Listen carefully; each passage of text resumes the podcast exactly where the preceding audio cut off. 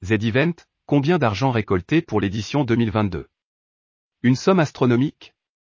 Depuis maintenant 6 ans, le Z-Event est l'événement incontournable de la rentrée.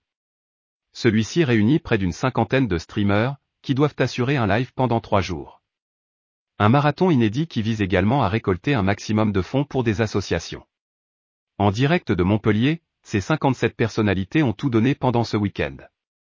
Certains ont même pu compter sur des invités surprises.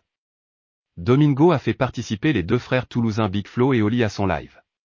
Quant à Étoile, celui-ci a organisé un quiz exceptionnel avec Alain Chabat en présentateur. Z-Event, à quelles associations ira l'argent récolté? Pendant ces 50 âges de direct, de nombreuses choses se sont passées. Teinture de cheveux, karaoké, rodéo.